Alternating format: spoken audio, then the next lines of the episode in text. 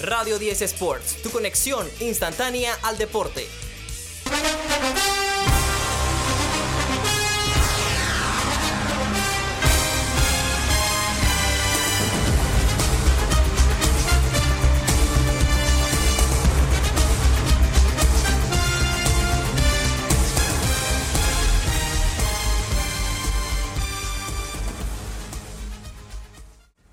NFL. Week 7 tenemos los takeaways de lo que vimos esta semana. Muchísimas sorpresas.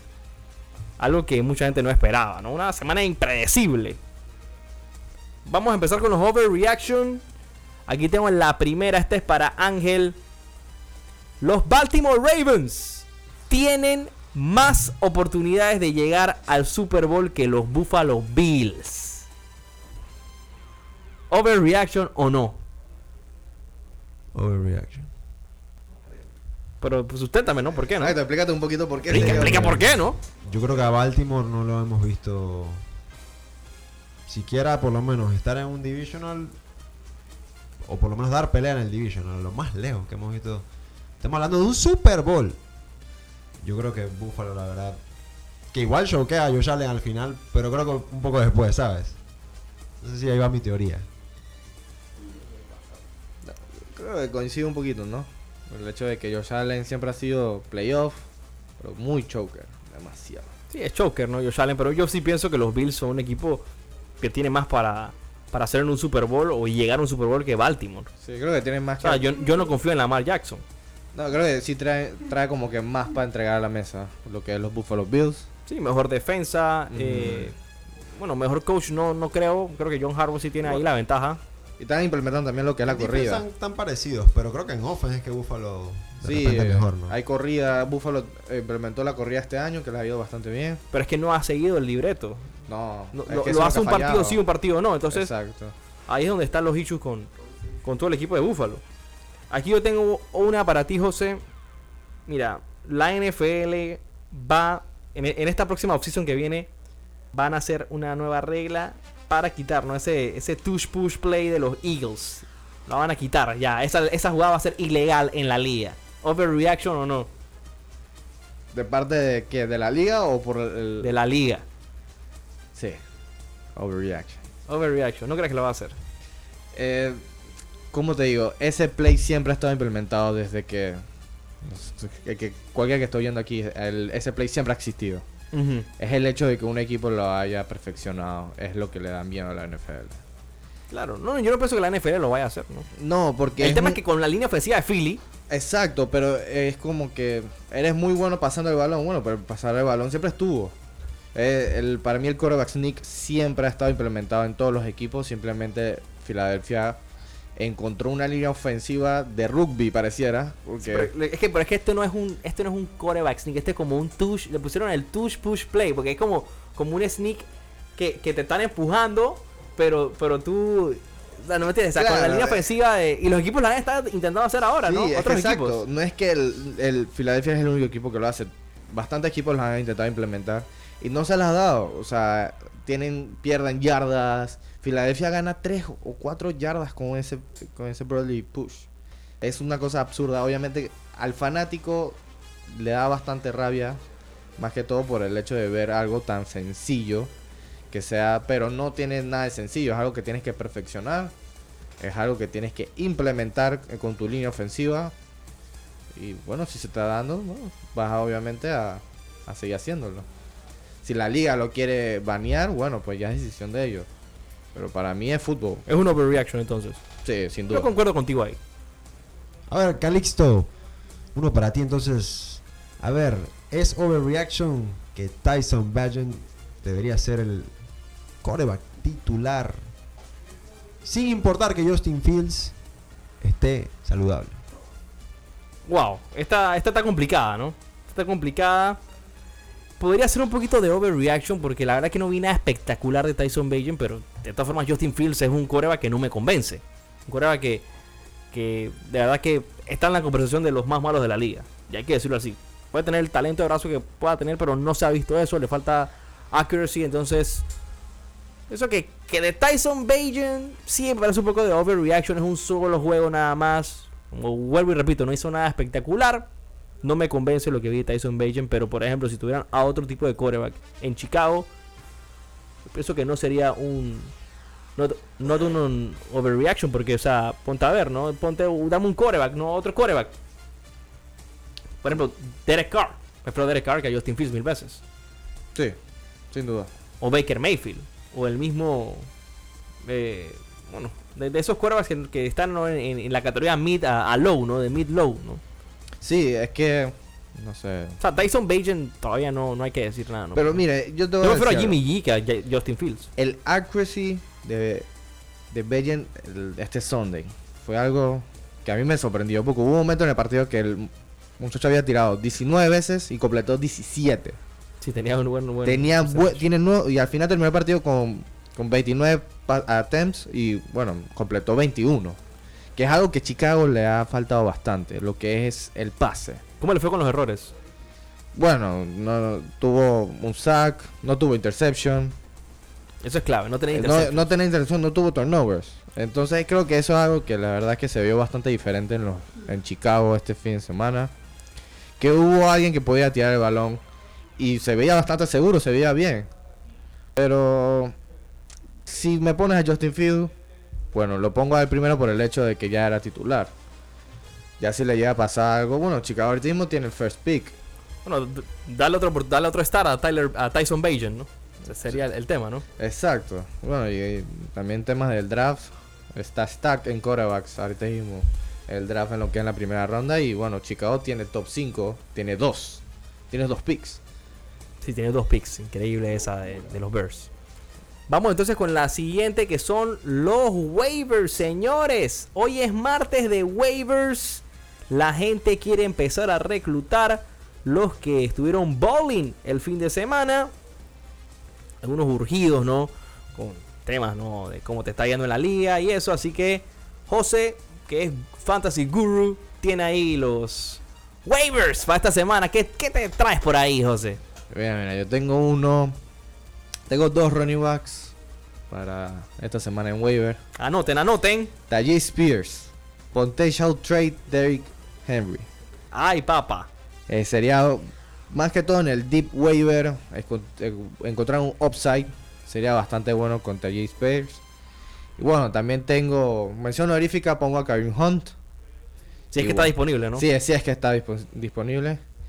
Y bueno, tengo a Deontay Foreman. Me gusta ese, ese waiver. Te puede funcionar starter full por las próximas dos semanas. La otra semana juega contra los, Los Ángeles Chargers. Que tienen una defensiva de corrida bastante pobre. Así que para si necesitas un flex de urgencia, sin duda Deontay Foreman será la clave. Para wide receiver, me gustó, me ha gustado en las últimas tres semanas Rashid Rice. Ha sido un, ha sido bastante targeteado en lo que es en, la, en el red zone, además de, obviamente de Tra- Travis Kelsey. Pero lo que es en wide receiver con Kansas City siempre ha tenido un, lo que es bastante emociones diferentes. Rashid Rice ha visto bastante bien. Tío Luis que lo tienes en nuestra liga, ¿no? Sí, eh, yo lo agarré hace como una o dos semanas y han sido partidos de 14, 15, 13 puntos. Hay partidos que tienen 6 receptions. Consistente. Las- consistente, eso es lo que queremos y lo que, lo, lo que queremos también es que lo busquen el Enzo. Si tienes jugadores que tienen muy poco eh, recepciones, pero lo buscan en Red Zone, ahí es donde está la clave. Están los puntos ahí. Seguimos con los streams. Si eres un jugador que juega con diferentes defensivas a lo largo de la semana del Fantasy, tengo a los Baltimore Ravens contra Arizona.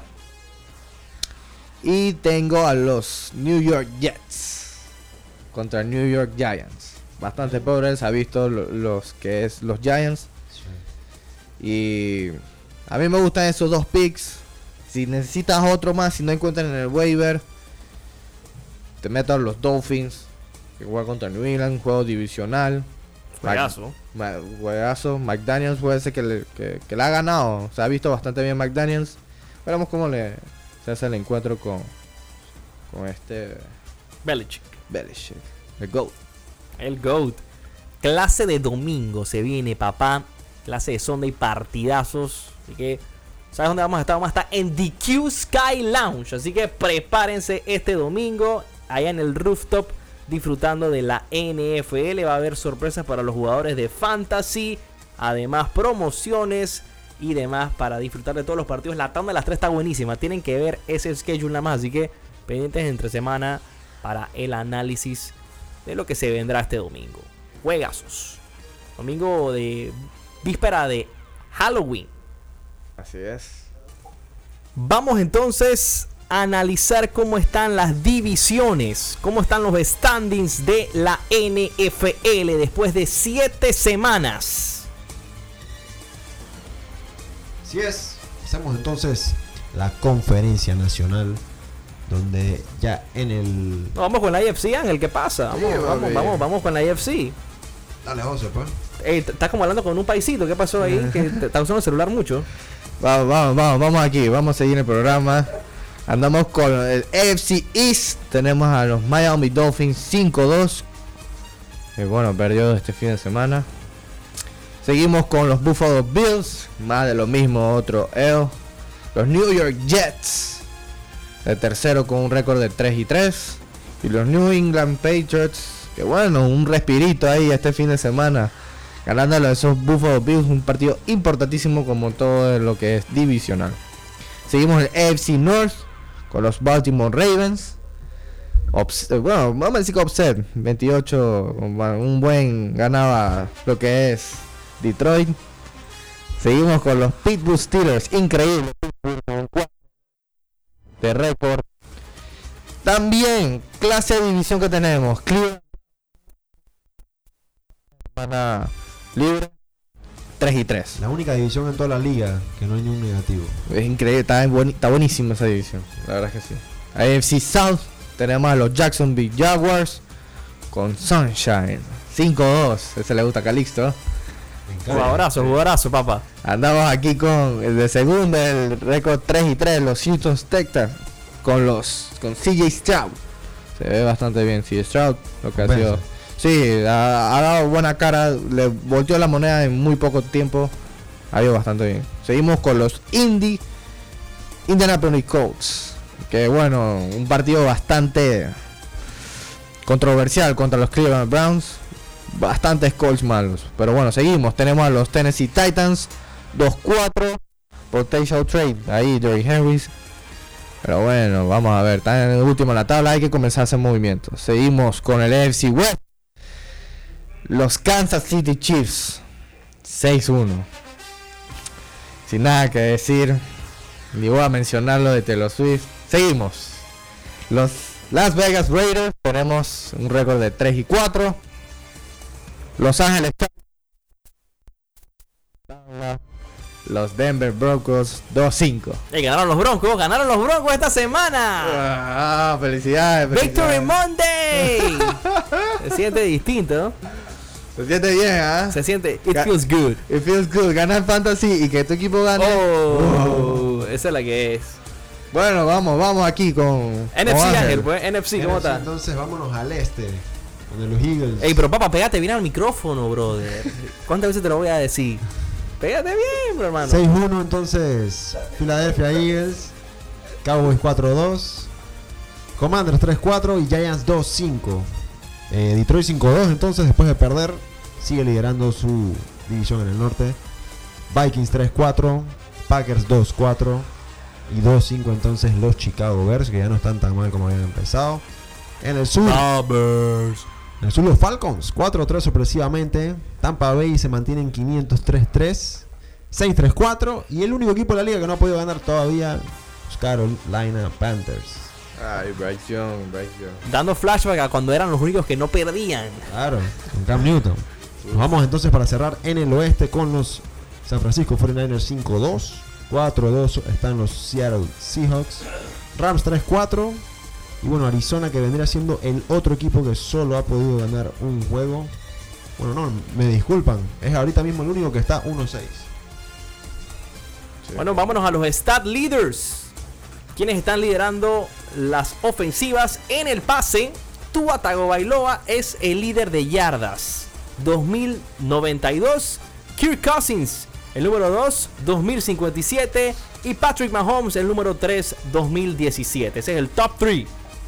En rushing, Christian McCaffrey es el líder, 598 yardas. Zach Moss es segundo en yardas aún, 523. DeAndre Swift, 514. Ese es el top 3.